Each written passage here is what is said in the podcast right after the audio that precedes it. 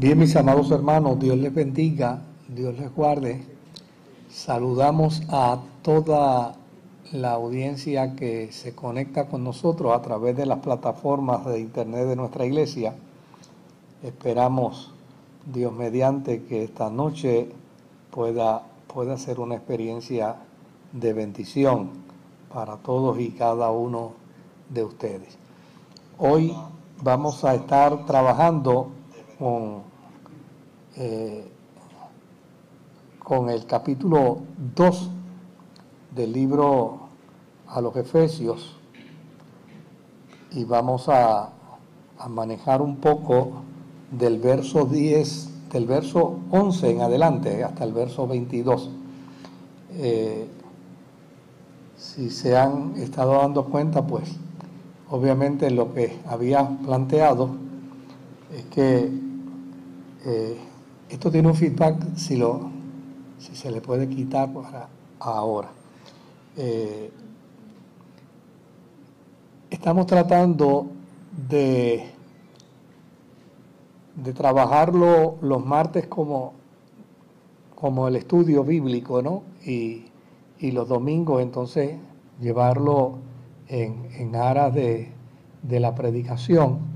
Esto con el propósito de, poder... La carta de Pablo a los Efesios es una carta importantísima, eh, de, un, de una pertinencia y de una relevancia extraordinaria. Y, quisiéramos que, que, no solamente la iglesia pueda estar dentro del contexto de ella, sino también que eh, la audiencia que está por radio, que está por televisión, que está por las plataformas de internet, eh, han sido muchos los testimonios. Hemos escuchado muchos testimonios lindos eh, de la experiencia. Y desde luego creo que este tiempo en el que nos ha tocado vivir, este tiempo pandémico que, tanto ha afectado también a la iglesia, es importante que los creyentes veamos a través de la carta a los Efesios una, una alternativa de fe, una alternativa de esperanza, una alternativa de consuelo y sobre todo de reafirmación en nuestra, en nuestra identidad cristiana. Así es que eh, vamos al capítulo 2 del libro de, de Efesios y vamos a ver el verso 11 en adelante, donde dice la escritura, por tanto, acordaos de que en otro tiempo vosotros, los gentiles, en cuanto a la carne, erais llamados y eran llamados incircuncisión por la llamada circuncisión eh, ella con mano en la carne. En aquel tiempo estabais sin Cristos, alejados de la ciudadanía de Israel y ajeno a los pactos de la promesa, sin esperanza y sin Dios en el mundo.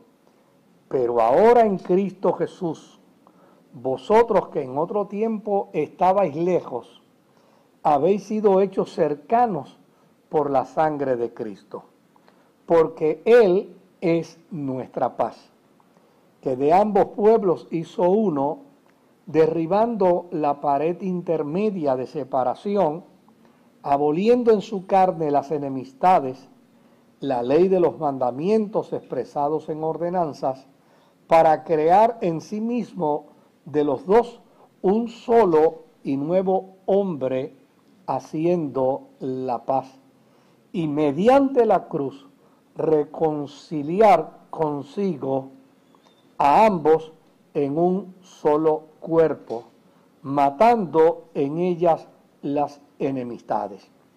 Y vino y anunció las buenas nuevas de paz a vosotros que estabais lejos y a los que estaban cerca, porque por medio de los unos y de los otros tenemos entrada por un mismo espíritu al Padre. Así que ya no sois extranjeros ni advenedizos, sino ciudadanos de los santos y miembros de la familia de Dios, edificados sobre el fundamento de los apóstoles y profetas, siendo la principal piedra del ángulo Jesucristo mismo, en quien todo el edificio, bien coordinado, va creciendo para ser un templo santo en el Señor, en quien vosotros también sois juntamente edificados para morada de Dios en el Espíritu. Si tuviese la oportunidad de conversar con Pablo en, en la eternidad, le voy a sugerir que la próxima vez escriben oraciones más cortas, ¿verdad?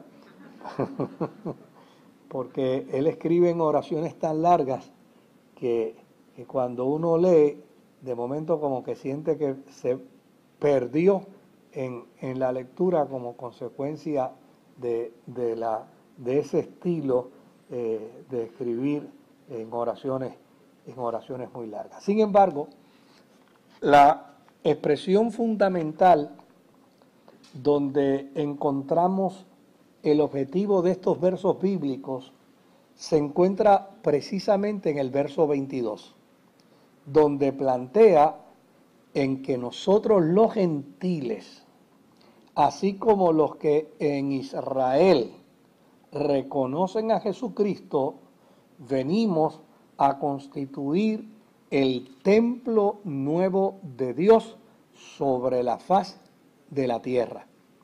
Lo que esto quiere decir entonces es lo siguiente, es que dentro del marco de ir en esa consecución de la identidad de la iglesia, del creyente, es importante que dentro del marco del pensamiento teológico de Pablo, los creyentes hemos venido a ser el templo, el templo de Dios.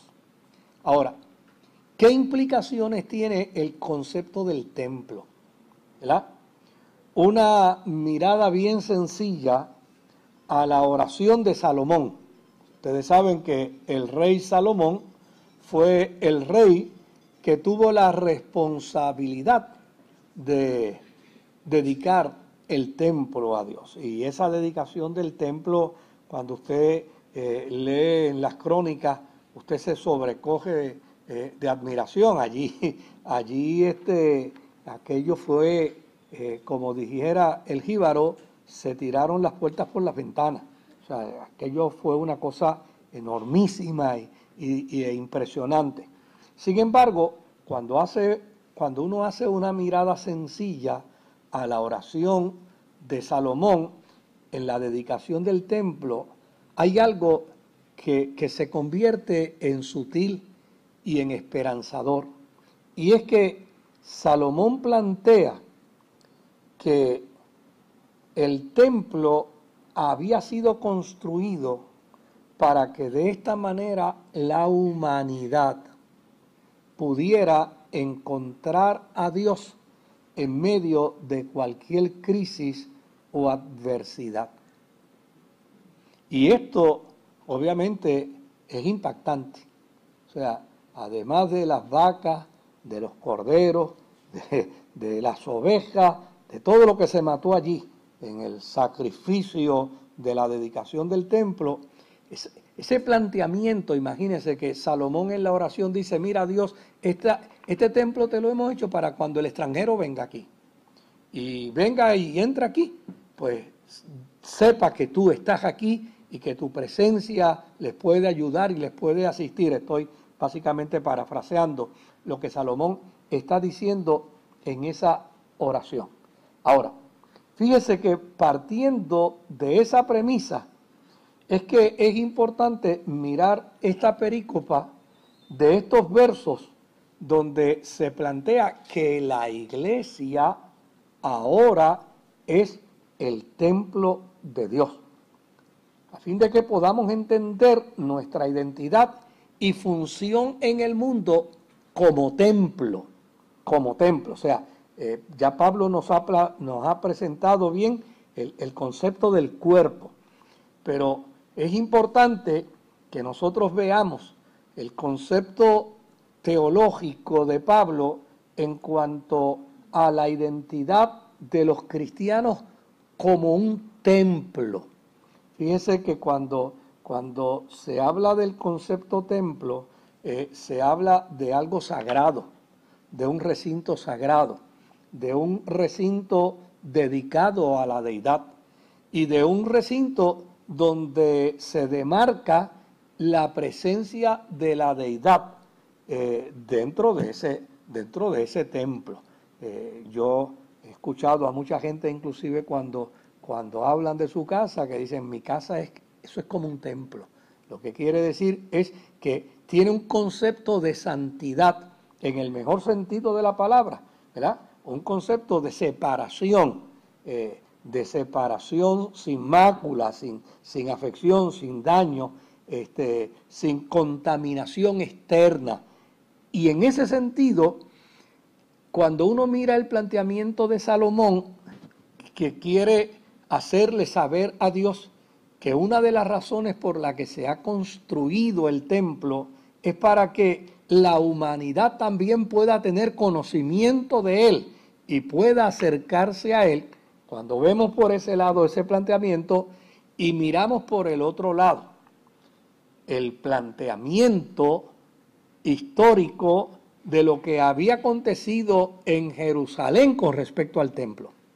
Fíjese que en el año 70 de la era cristiana, el general Tito había llegado a Jerusalén y había destruido a Jerusalén.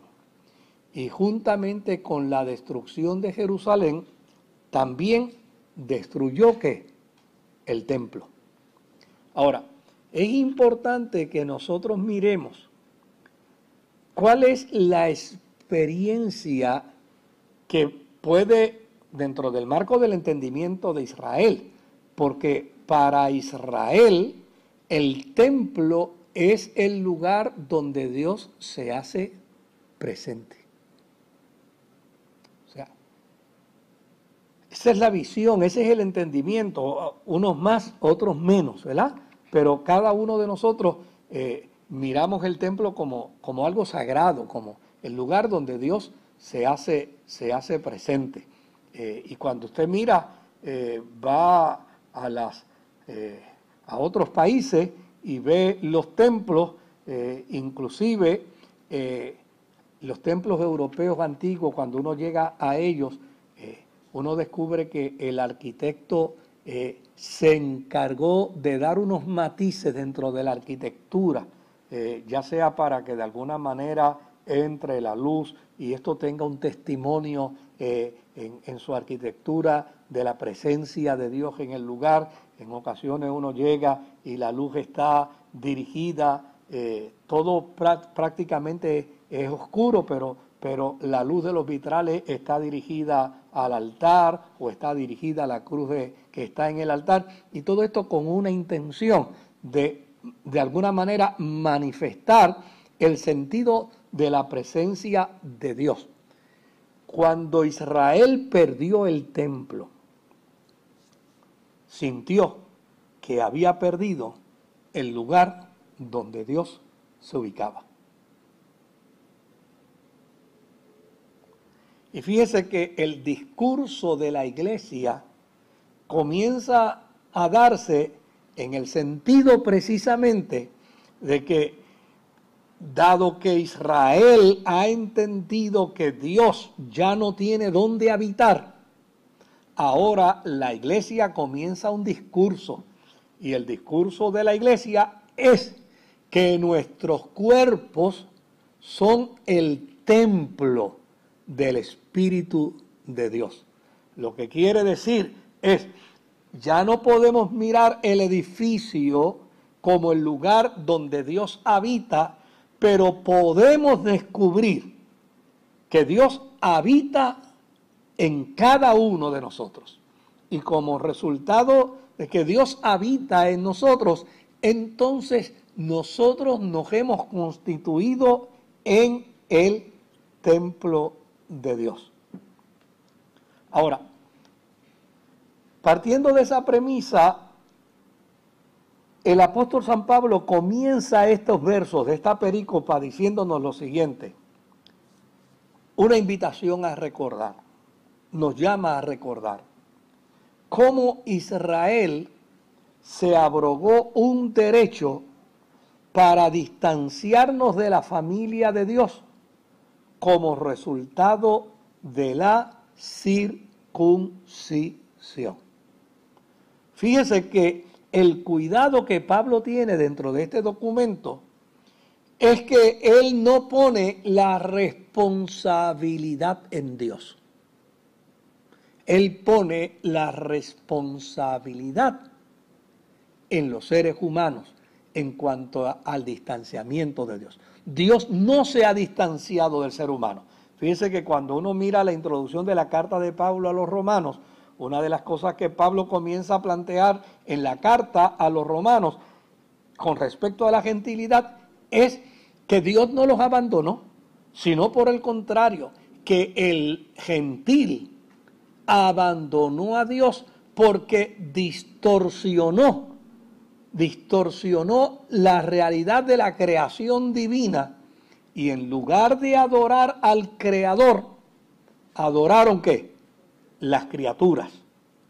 Fíjese que ese es el planteamiento de Pablo en su carta a los romanos. Pero volvemos de nuevo, Dios no es responsable de, esa, de, esa, de, ese distanciamiento del ser humano con Él. Todo lo contrario, todo lo contrario.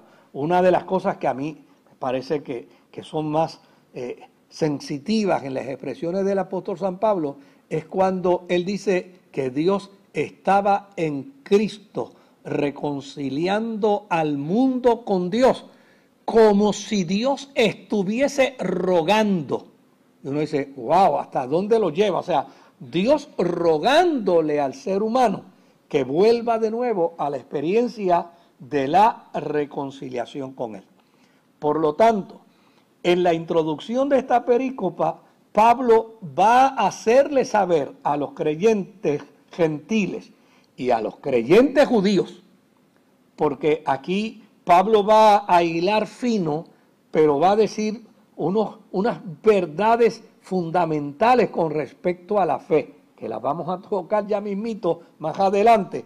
Y es que Pablo les dice, mira, Israel, los judíos, se abrogaron un derecho para distanciarnos, para distanciar a los gentiles de la familia de Dios. ¿Y cómo lo hicieron? Pues lo hicieron a través de la llamada circuncisión.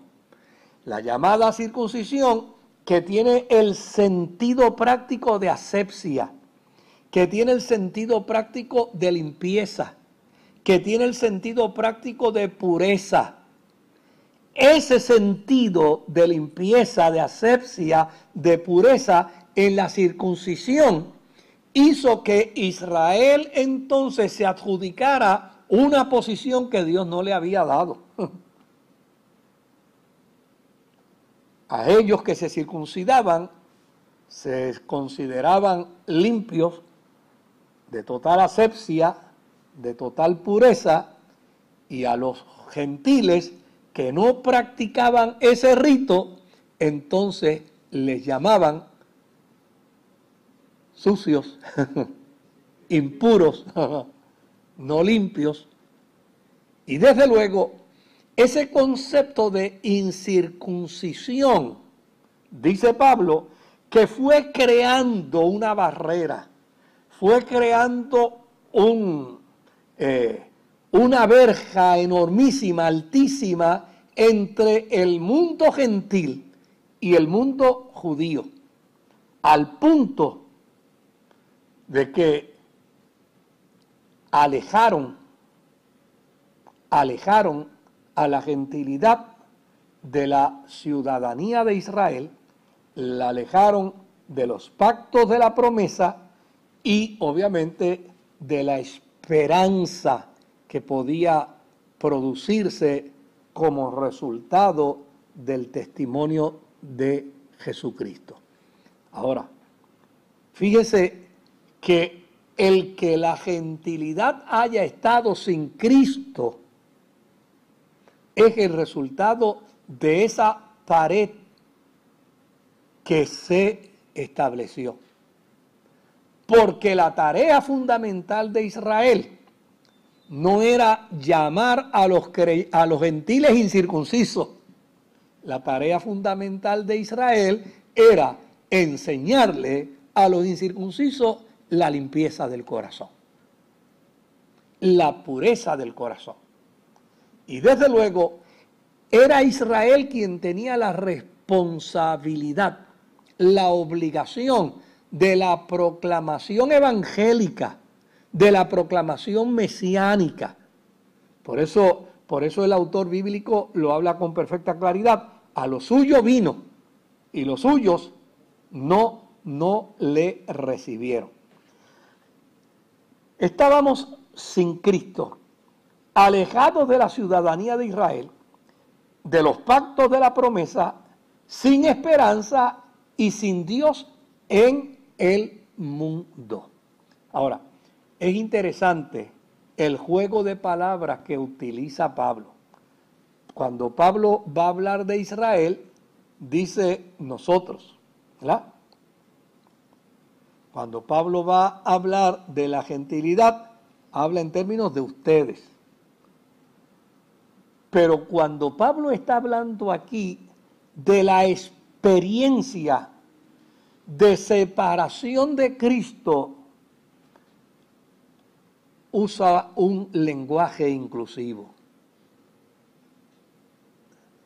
Tanto nosotros como ustedes estábamos sin Cristo, alejados de la ciudadanía de Israel y de los pactos de la promesa. Estábamos en Cristo sin esperanza y sin Dios en el mundo. Ambos, tanto judíos como gentiles, a juicio del apóstol San Pablo, estaban, estaban sin Cristo. Es interesante cuando uno mira este pasaje bíblico, yo no puedo, yo quisiera no, no mirarlo, yo quisiera no observarlo, pero me veo obligado a mirarlo. Y es el hecho de que eh, muchas veces los cristianos, sobre todo los cristianos en el marco de la gentilidad, de esa expresión mal llamada, mal considerada gentilidad, hemos caído en una trampa de subestimación dentro de la dimensión de la fe. Y pensamos que no es suficiente ser cristianos. Necesitamos aspirar a algunos elementos más altos, según la concepción de algunos, más altos que ser cristiano. Y desde luego yo desde adolescente vengo escuchando los conceptos estos que tratan de forzar a los cristianos a entrar a la experiencia judaizante.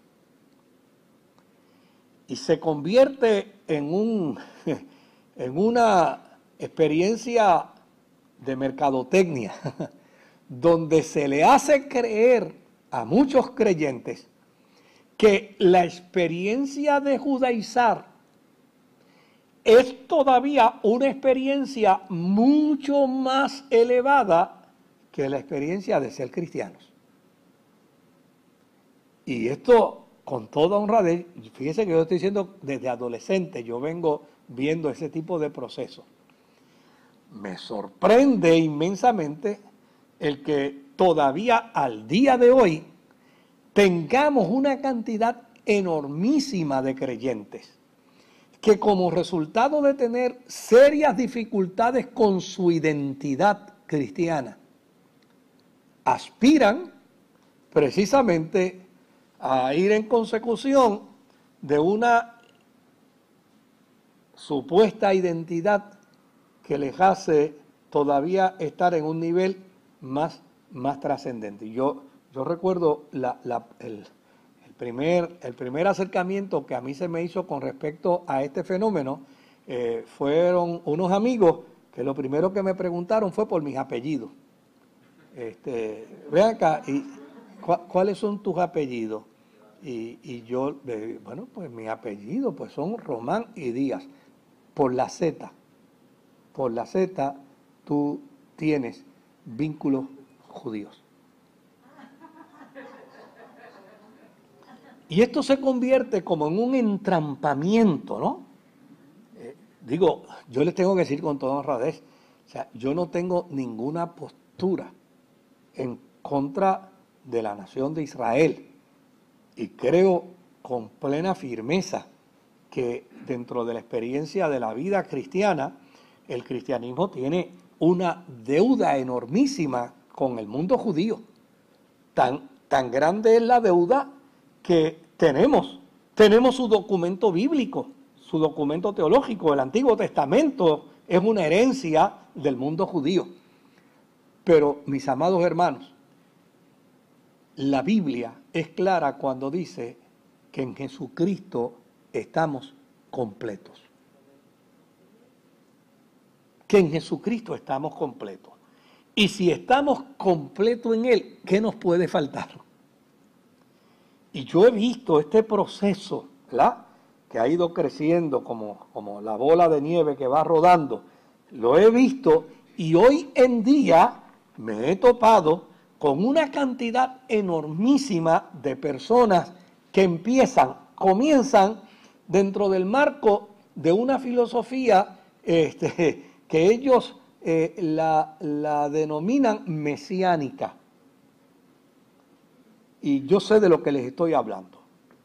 Este, somos, somos judíos mesiánicos.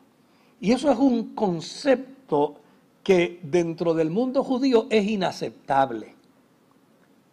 O usted es judío o usted es mesiánico. Pero en el mundo judío no van a aceptar a ningún individuo que diga que es judío y es mesiánico simultáneamente.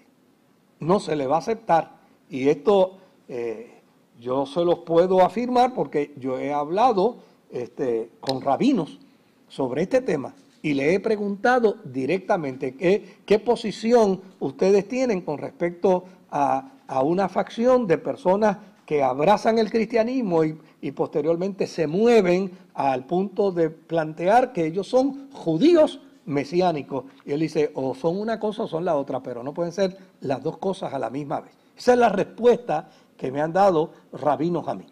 Entonces, pero lo interesante de esto es que comienzan dentro del marco del judaísmo mesiánico. Pero ¿sabe qué pasa? En el camino van cortándole a la fe cristiana. Van cortándole a la fe cristiana.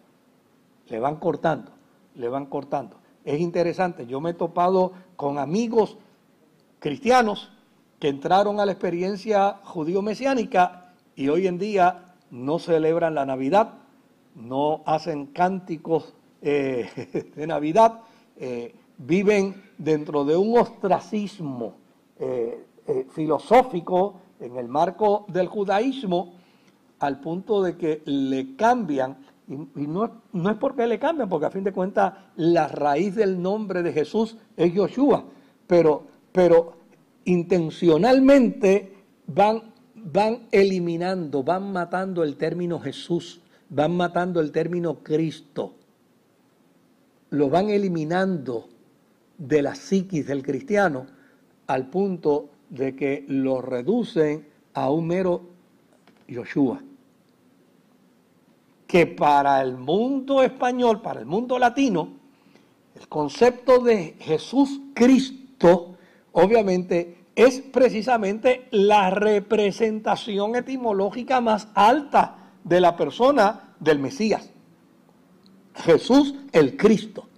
Pero sin embargo, la gente no se percata, no se da cuenta que lo que van es poco a poco sacando del pensamiento cristiano, latino, occidental, el concepto para finalmente, para finalmente ponerlo en lo que yo me atrevo a llamar un limbo. Porque si yo me declaro judío y los judíos no me aceptan, porque simultáneamente soy, soy mesiánico, entonces tendría que cantar la canción ni soy de aquí, ni soy de allá. ¿Se da cuenta? Así que, fíjese el planteamiento de Pablo. Cristo es el centro de la reconciliación del hombre con Dios. Cristo es el centro de la verdadera identidad del hombre con Dios. Cristo es el centro, tan el centro es que obviamente todo hombre y toda mujer en la fe cristiana se adhiere a su cuerpo, es parte de su cuerpo. Cristo es el centro. Y fuera de Cristo, Pablo lo dice con perfecta claridad, el judaísmo y la gentilidad estaban precisamente sin esperanza y sin Dios en el mundo, alejados de la verdadera ciudadanía. A mí me, llama mucho la atención porque el mismo apóstol San Pablo, que fue un celoso de la ley, que fue perseguidor de los cristianos porque entendía que ellos eran enemigos de la ley, es el mismo apóstol San Pablo el que llama a los cristianos, aquellos que son ahora constituidos el Israel de Dios. Fíjese que en los versos 13 al 16 de esta pericopa, la intención del apóstol San Pablo es revelar que Cristo es la clave de nuestra reconciliación con Dios. No hay manera, no existe forma religiosa alguna en que el hombre pueda vivir una experiencia de reconciliación con Dios fuera de Cristo. Mira como Pablo dice, habíamos sido hechos distantes. Dadas las circunstancias del pueblo de Israel, que nos separó de Dios, y dentro del marco de lo que plantea él en su carta a los romanos, nosotros en lugar de adorar al Creador, adoramos que las criaturas y nos separamos de Dios también. Nos habíamos hecho distantes, pero mira lo que dice ahora, pero ahora por la sangre de Cristo hemos sido acercados, por lo cual Cristo es constituido nuestra paz. Y aquello que construyó Israel con el cuento de la circuncisión y de los incircuncisos, aquello que fue establecido por Israel dentro de ese marco filosófico, dice él, esa pared fue derribada porque era de separación prejuiciada. Y entonces, ¿qué hizo Dios? De ambos pueblos, de la gentilidad y del mundo judío, aquellos que habían confesado a Jesucristo de ambos pueblos, hizo uno. Desde luego, hoy en día este pasaje, en términos de esa expresión literal, ha perdido mucha vigencia. Pero cuando Pablo le escribe, tenía una vigencia y una fuerza increíble. Porque cuando Pablo escribe esto, eran muchos los judíos, eran muchos los judíos que servían y reconocían a Cristo como el Mesías. Hoy tal vez el grupo de judíos es mucho más reducido, de judíos cristianos, es mucho más reducido. Desde luego, el mismo sistema de ley en Israel lo impide. Usted, usted es cristiano, se puede ir a radicar a Israel y usted como cristiano puede seguir practicando el cristianismo. Pero, escuche bien, pero no puede evangelizar a ningún judío para proselitar los cristianos. Entonces, desde luego, la tarea de la evangelización allá es una tarea de evangelización distinta. Claro, si el judío decide renunciar a su fe para hacerse cristiano, es otra cosa. Lo puede, lo puede decidir. Pero este impedimento obviamente hace que haya gente simpatizante del cristianismo en Israel, pero no necesariamente sean, sean cristianos. Pero en el tiempo en el que Pablo escribe esta carta, había una cantidad enormísima de cristianos que eran oriundos de Israel. Por ejemplo, la evangelización en Roma inicialmente era de judíos, judíos de la diáspora. Los primeros convertidos a la fe cristiana eran judíos de la diáspora.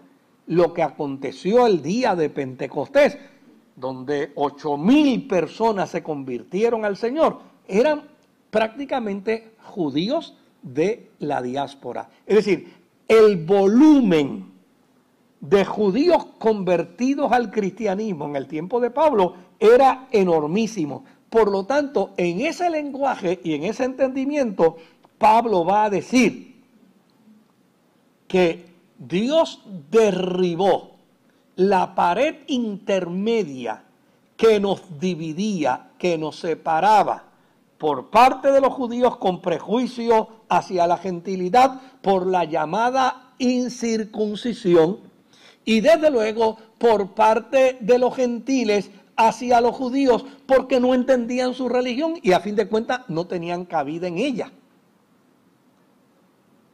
Pero Cristo vino a ser el puente de la reconciliación. Y Pablo todavía dice más, en su propio cuerpo abolió mediante su muerte y resurrección, escuche bien, la ley de los mandamientos la ley de los mandamientos. Y desde luego, al hacer un cuerpo, declaró la paz entre Dios y la humanidad mediante la cruz. Yo les vuelvo de nuevo a repetir, mis amados hermanos, y para obviamente beneficio de aquellos hermanos que están conectados a través de las plataformas de Internet. Eh, yo no tengo ningún problema con, con el judaísmo. Ni tengo ningún problema, yo creo lo que la escritura dice con respecto a Israel. En algún momento, en algún día, en alguna hora, Dios va a intervenir con Israel y cumplirá las promesas hechas a Abraham pero este es el tiempo de la iglesia. Nadie se salva por ser judío. ¿Me entendió? Nadie. Y desde luego, yo, a mí esto yo lo tengo que enfatizar porque a veces se venden hasta, hasta predicadores. Y se, se compran más caros porque alegan ser de descendencia judía. Yo no sé si ustedes me están entendiendo, pero como yo tengo toda esa data, tengo toda esa información, pero a mí me llamaba la atención eh, el hecho de, de, un querido evangelista que ya partió con el Señor, Moricerulo, ¿verdad?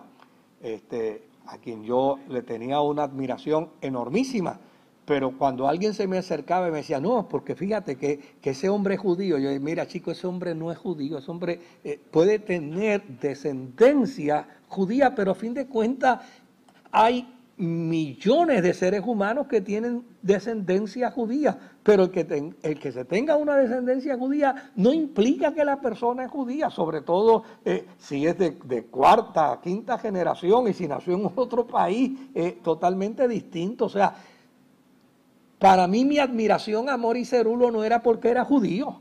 Mi admiración a Mori Cerulo era porque era cristiano. porque Dios lo llamó para ser predicador del Evangelio, para ser un evangelista, no porque era judío. O sea, a mí no me dice nada un evangelista por ser judío versus otro evangelista por ser haitiano. Por el amor del Señor. O sea, para mí, un evangelista haitiano lo llamó el Señor al evangelismo Y un evangelista judío lo llamó el Señor a quién? Al evangelismo. ¿Cuál, ¿Qué diferencia hay entre uno y el otro? Ninguna. Dios derribó la pared intermedia que nos dividía para hacer de los dos que uno solo. Y como resultado de ello, hizo uno. Me encanta la expresión de Pablo cuando dice, para que la excelencia del poder sea de quién? Sea de Dios y no de nosotros. O sea, si estamos hablando de identidad, necesitamos chocar con estas realidades. Necesitamos mirarlas. La muerte en la cruz y la resurrección de la tumba es el mejor testimonio del mensaje evangélico por Cristo. Toda la humanidad puede alcanzar paz y toda la humanidad puede tener entrada a la presencia de Dios, a la presencia del Padre, como resultado de la persona de Jesucristo. Y fíjate lo que Pablo va a decir en el verso 19. Él va a decir, nuestra identidad revela que no somos extranjeros, ni somos advenedizos, sino que poseemos la misma ciudadanía y todos asimismo pertenecemos a la familia de Dios.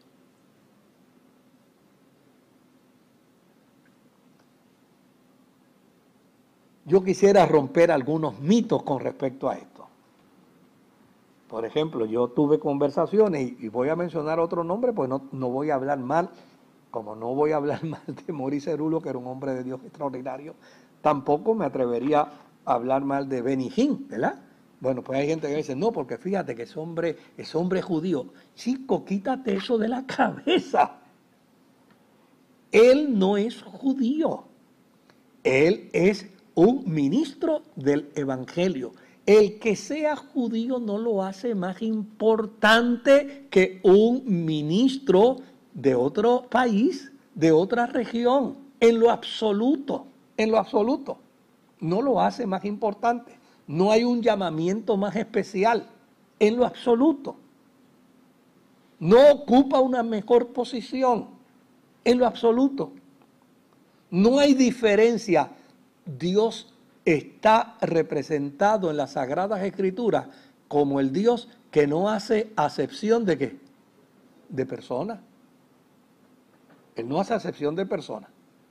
Entonces, ¿por qué para mí esto es importante? Porque a veces el desconocimiento de nuestra identidad nos puede llevar a caer en la trampa de seguir buscando otros elementos filosóficos en la fe porque no tenemos claro algo que Pablo tenía perfectamente claro. Cuando en una ocasión digo, mira, a mí nadie me traiga cuento, yo llevo en mi cuerpo las heridas de quién? Del Señor Jesús.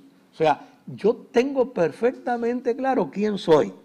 Y tengo perfectamente claro a quién pertenezco.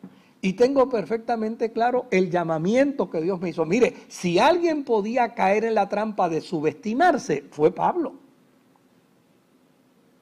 Pablo pudo haberse subestimado como apóstol.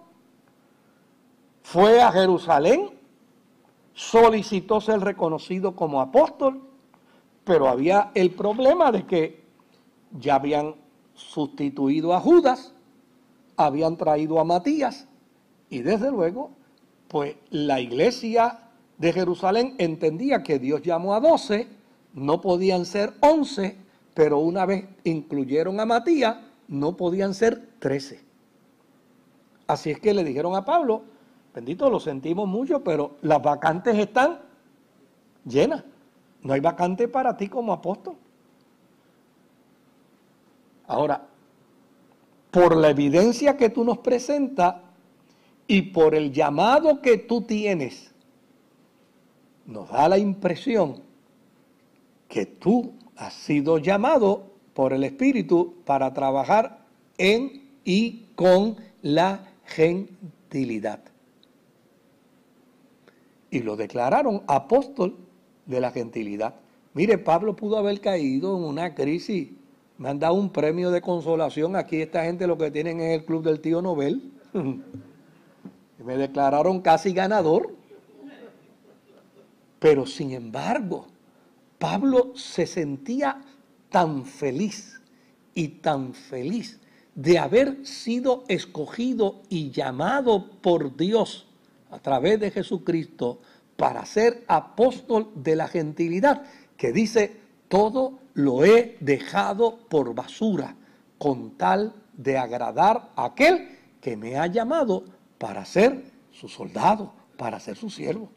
O sea, cuando uno mira esto, uno descubre que al momento en que el hombre de Dios y la mujer de Dios puede hacer contacto con su identidad en Dios, no necesita caer en la trampa de traer sus ancestros para, para lograr un mayor reconocimiento dentro de la fe. No hace falta.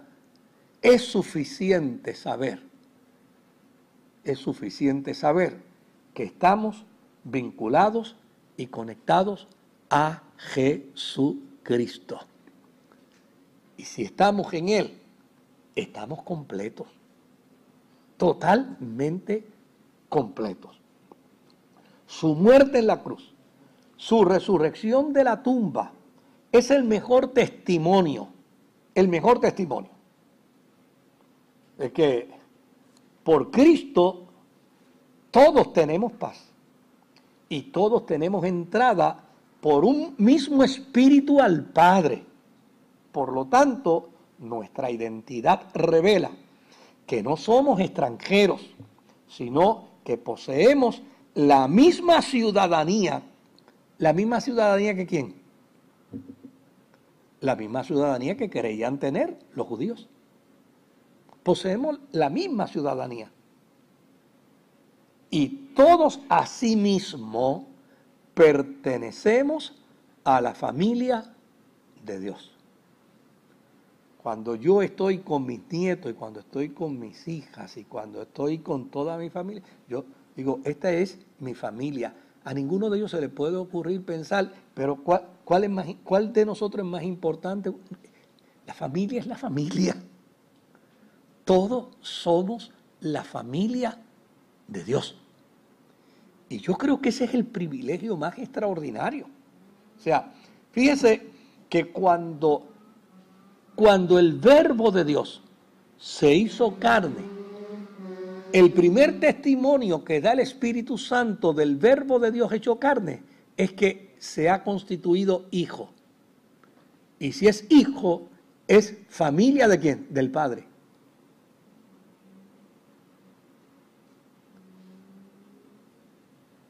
Si es hijo, es familia del Padre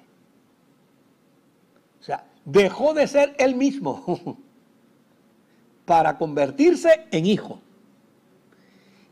Y esa misma connotación que tiene el verbo encarnado como hijo es la misma que se le ha dado a la vida de todo hombre y de toda mujer que confiesa a Jesucristo como su Señor y como su Salvador. ¿Cuál es la diferencia? Pues, tú eres hijo, tú eres hija, yo también soy hijo. ¿Dónde está la diferencia? ¿En qué estriba la diferencia? No estriba en nada. Todos somos hijos e hijas del Dios del cielo. Todos hemos sido constituidos miembros de la familia de Dios. Finalmente, en los versos 20 al 22, plantea el autor de la carta a los Efesios y dice que la realidad de esta transformación, y aquí Pablo la demuestra a través de una metáfora propia, de una metáfora de la construcción, propia de la construcción. Y él dice, hemos sido edificados sobre un fundamento. Este fundamento adviene de los apóstoles y de los profetas. Pero la principal piedra del ángulo es Jesucristo mismo. ¿Se da cuenta, mis amados? El centro de la vida de la iglesia es Jesucristo. También el centro de la vida de la iglesia es el más atacado, es el más ignorado, es el más condenado. Imagínese dentro del cristianismo surgió gente que negaba a Jesús como el verbo encarnado de Dios. Dentro del cristianismo ha surgido gente que pretende quitarle a Jesucristo de su trono.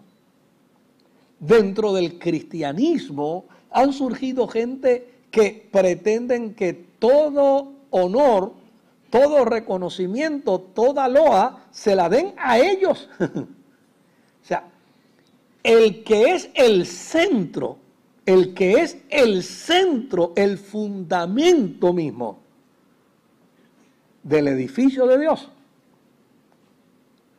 es el más atacado.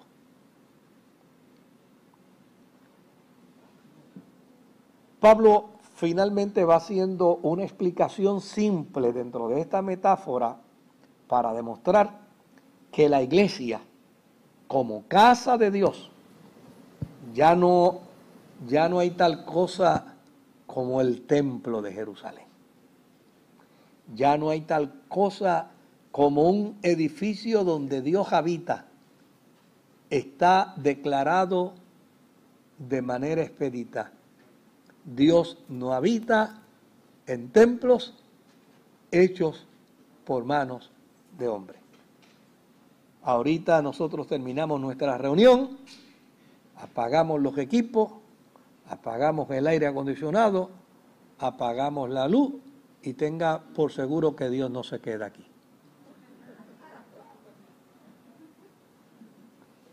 Claro, Él lo llena todo en todo. Pero pero Él está en nosotros. Él está en nosotros.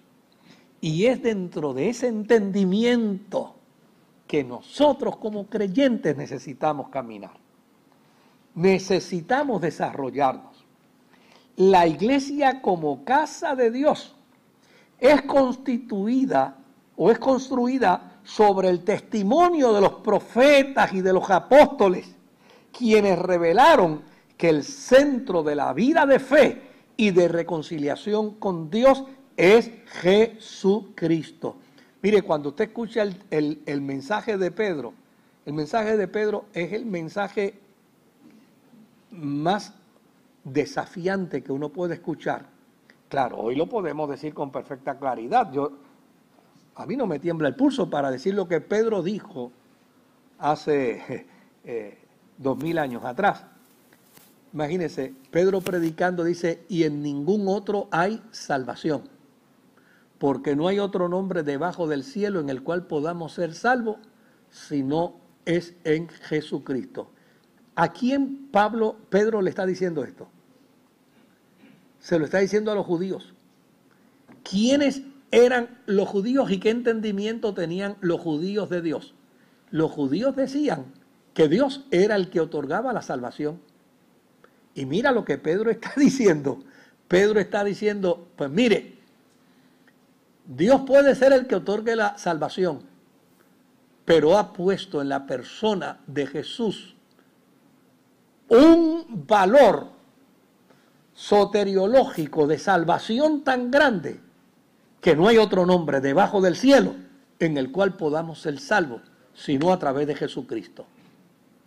Porque a Él le fue dado un nombre que es sobre todo nombre, para que en el nombre de Jesús se doble toda rodilla de lo que está arriba en el cielo, abajo en la tierra, debajo de las aguas, y toda lengua confiese que Jesucristo es el Señor. Así que concluyo diciéndole, mis amados, que la gran noticia de nuestra identidad con Dios es que hemos sido edificados como un templo, como un templo, para que Dios more en nosotros a través de su Espíritu Santo. Y estamos hablando de algo que es extraordinariamente grande, extraordinariamente inmensurable. Todavía hoy me pregunto cómo puede ser posible, pero Pablo va a seguir diciéndonos en su carta a los Efesios que esto no es un esfuerzo nuestro, esto es un regalo de Dios, un acto de gracia de Dios. Y los regalos de Dios, lo único que podemos hacer es recibirlos. Cuando a usted le dan un regalo, usted lo recibe. si va a pagar por él, ya no es regalo. Ya no es regalo. Ya es venta. Usted recibe ese regalo de Dios. Tenemos el regalo de ser el templo de Dios. Tenemos el regalo de ser el cuerpo de Cristo. Tenemos el regalo de ser la nación santa, el real sacerdocio, el pueblo adquirido por Dios. Los complejos se los tendrá que llevar el diablo al infierno. No le pertenecen a los cristianos. ¿Alguna pregunta algún comentario, en confianza, si hay algún comentario, con mucho gusto. Eh, aquí yo estoy mirando la gran cantidad de hermanos que están, que están vinculados eh, y ellos pues obviamente hacen una serie de, comentarios eh, sobre el tema de hoy, sobre todo, gracias Señor, amén, aleluya, qué gran privilegio, etcétera, etcétera, etcétera. Pero si de los que estamos aquí hay alguien que quiera hacer algún comentario, con mucho gusto yo, yo le escucho. Deje que le acerquen el micrófono para que le podamos escuchar y allá tenemos a Lourdes también. Eh, en verdad no es una pregunta, es que no, no, adelante. Eh, usted dijo que cuando este cuando eh, se predicó este que habían ocho mil judíos que, que se hicieron cristianos, ¿Qué pasó que retrocedió todo eso? Bueno, realmente... No entiendo. ¿ah? Ok. Me, estoy, sí, La primera cosecha de cristianos fue judía. La primera cosecha de cristianos fue judía. De hecho, el testimonio eh, eh, demarca una gran cantidad, una cantidad considerable. Primero 120, eh, luego 500 que fueron testigos de la resurrección, eh, y, claro, cuando escuchamos las historias eh, que están escritas, que hablan sobre, sobre la persecución de los cristianos en Jerusalén, pues uno descubre que sí, habían, habían cientos, miles de cristianos. Lo que pasa es que después, después de la destrucción del templo, los cristianos tuvieron que dispersarse de Jerusalén y tuvieron que irse entonces a los territorios que pertenecían al imperio romano, este, pero ya no dentro de Jerusalén. Jerusalén se convirtió, eh, bendito, en, en una mole. ¿Y qué sucede? Que como resultado de ello, el desarrollo de la fe cristiana fue muchísimo mayor dentro de la gentilidad. Entonces, la gentilidad empezó a copar el liderazgo dentro de la iglesia. Y cada vez eran más los gentiles y menos, menos los judíos. De hecho, eh, la noticia del, último grupo de judíos, que era un grupo ya minúsculo, eh, la noticia de ellos está más o menos en el siglo II eh, y era un grupo de judíos en la ciudad de Pela. Pero después de ahí, básicamente Israel se quedó sin tierra, se quedó sin comunidad, empezó a deambular y finalmente, finalmente se integraban a otros pueblos aun cuando podían permanecer separados de los pueblos, pero se integraban, hacían negocios con los pueblos, vendían sus mercancías, etcétera, etcétera. Y esto, pues, hizo que la experiencia de la fe cristiana se enraizara más en el mundo gentil y ya en el siglo IV, en el siglo IV con, con la experiencia del imperio, entonces, claro, la unión de la iglesia con el imperio permitió que donde quiera el imperio se colocaba, la iglesia le acompañaba. Y esto hacía entonces que la iglesia creciera, creciera más porque todo el mundo era, tenía que hacerse cristiano, inmediatamente el imperio lo invadía. Tenía que ser, eh, eh, no sé si ha oído la expresión, ¿verdad? católico, apostólico y romano. Pues lo que quería decir era que era católico, es decir, eh, cristiano católico, es decir, era universal. Somos, somos del universo donde está el imperio. Somos cristianos católicos. Somos apostólicos porque tenemos la fe. Somos apostólico porque tenemos la fe de los apóstoles y somos romanos porque estamos dentro del imperio de Roma. Entonces eso hizo que el crecimiento fuese galopante en el mundo de la gentilidad y se fuera reduciendo eh, dentro del mundo judío. Eso fue lo que hizo. Veo a, Lourdes por allá con su mano levantada. Yo tengo muchos pensamientos que voy a tratar de ver si dentro de todo este revolú que tengo puedo expresar lo que quiero. A mí, personalmente, me llama mucho la atención, me ha llamado mucho la atención la utilización del concepto identidad, identidad cristiana, identidad espiritual. Y, al manejar el tema de la inteligencia espiritual, pues hace mucho más, más sentido. Y estamos utilizando un concepto que por lo general lo utilizan los especialistas de la conducta humana. Entonces yo me planteo, eh, desde que comenzamos el tema y las expresiones de algunos hermanos cuando hemos terminado, yo me planteo por qué hay tantas personas que han abandonado el Evangelio o lo han malinterpretado o, los, o se han alejado o, o están confundidos. ¿Qué es lo que ha pasado? Que las personas no hemos podido entender esa identidad espiritual. Y entonces me voy mucho más allá con la experiencia profesional de cuando utilizan el término fundamentalismo en forma peyorativa. Y, tengo conocimiento de, por ejemplo, estudiantes universitarios que son retados por profesores sobre su, eh, sobre su religión o sobre lo que piensa. Como las experiencias negativas que yo he tenido en ese ámbito profesional al trabajar este tema, ¿por qué ha sido, tan, ha sido posible que esa identidad espiritual no se haya podido ver?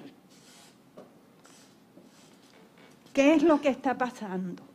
Yo creo que eh, yo, comencé hablando en, en la primera reunión que tuvimos sobre este tema, que la carta a los Efesios eh, es una carta que utiliza un lenguaje que no es aceptado por todos los cristianos, como por ejemplo eh, el lenguaje de la predestinación.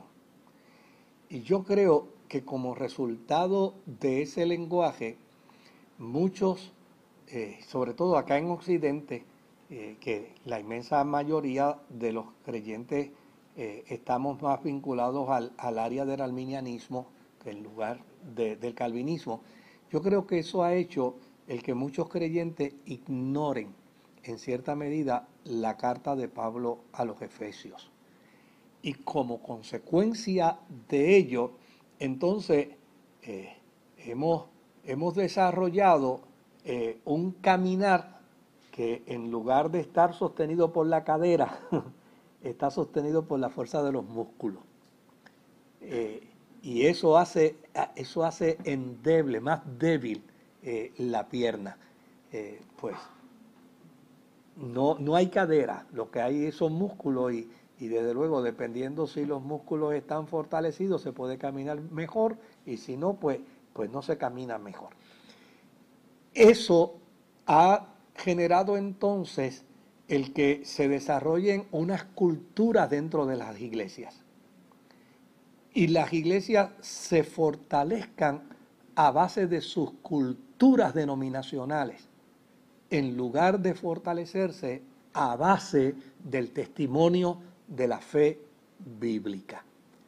Y desde luego, cuando entramos en ese espectro de la cultura, pues aprendemos cosas que son buenas y otras que son menos buenas.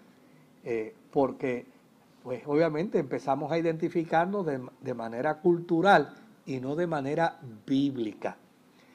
Hablar de la experiencia de la identidad, eh, yo creo que debe ser una responsabilidad de todas las iglesias. Eh, yo a lo largo de esta semana he recibido una cantidad de testimonios de, hermanos y hermanas que, que me han dicho, ahora yo sé quién soy en Jesús. Y lo que me preocupa es el hecho cuántos años llevas en la iglesia, cuántos años llevas dentro de la comunidad de fe. Eh, y, ahora me estás diciendo, me está, ahora yo sé quién soy en Jesús. Pues lo que me está comunicando es que precisamente ha habido una orfandad de ese testimonio bíblico del documento de la carta a los Efesios, que a mí me parece que es la punta de lanza de, esa búsqueda de nuestra identidad. Y desde luego, el, en, la esfera intelectual, eh, nosotros somos más frágiles si, si nos acusan por el, área de nuestras culturas religiosas. Somos más frágiles. Si van a trabajar con el área de nuestra identidad, seríamos mucho más fuertes.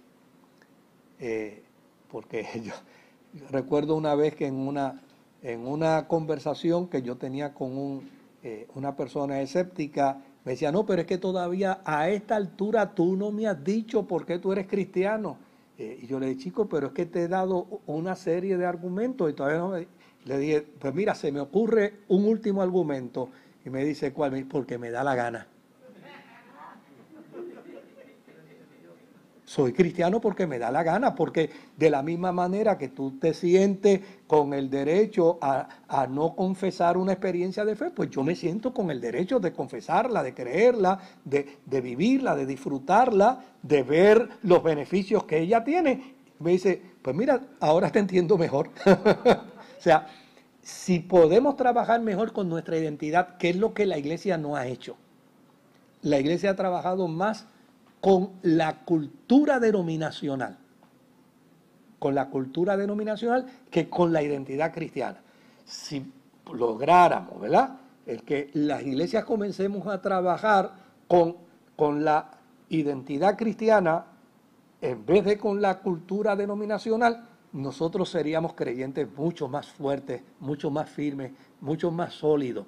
Eh, yo recuerdo eh, los que llevamos tal vez 40, 50 años dentro de la iglesia, eh, yo recuerdo que antes se cantaba un corito decía, no me importa la iglesia que vaya, si detrás del Calvario tú estás, si tu corazón es como el mío, dame la mano y mi hermano será. Oye, yo no, yo no salía de mi asombro la cantidad de gente que por su cultura denominacional objetaban ese corito. Por su cultura denominacional. No como que no me importa la A mí me importa la iglesia que vaya, porque si voy a ir a una iglesia donde, donde las mujeres están pintorreteadas y donde las mujeres tienen el pelo corto y los hombres tienen barba, ahí yo no debo estar. Y yo decía, mira qué interesante cómo objetamos el elemento de la verdadera identidad cristiana por abrazar un elemento puramente cultural, de una tradición denominacional. Tenemos un gran desafío como cristianos. Y, yo eh, eh, no, no, no, pienso que tienes un revolú. Lo que pienso es que, que, lo puedes mirar eh, y sobre todo por el expertise del trabajo que has desarrollado, lo puedes mirar, lo puedes contemplar y desde luego se convierte en algo frustrante ver cómo muchos creyentes han sostenido su experiencia de fe basado en su cultura denominacional tradicional y no a base y no a base de su identidad cristiana. Cuando la trabajamos a base de nuestra identidad cristiana, no hacemos distinción. Eh, si mi hermano es católico y es cristiano, es mi hermano. Este, y si mi hermano es bautista y yo soy pentecostal, es mi hermano. Y vivimos una experiencia, derribó la barrera que nos separaba para constituirnos a todos en un solo pueblo. Dios me los bendiga. Yo creo que terminé. Oramos al Señor. Señor, gracias por esta noche, gracias por este tiempo, gracias por esta reflexión, gracias por este desafío, gracias por ayudarnos a entender tu palabra, a abrazarla y a tener la certeza y la seguridad de que tú has puesto este tesoro en vasos de barro para que la excelencia del poder sea tuyo. Nos has dado, nos has dado un derecho que adviene a nuestra vida como resultado del sacrificio de Cristo en la cruz del Calvario. Ayúdanos, Señor, a amar, ayúdanos a respetar, ayúdanos a mantenernos comprometidos con ese con ese gran privilegio de ser constituidos tu familia, tus hijos, el cuerpo de Cristo sobre la faz de la tierra. En tu paz salimos de tu casa. En el nombre de Jesús. Amén.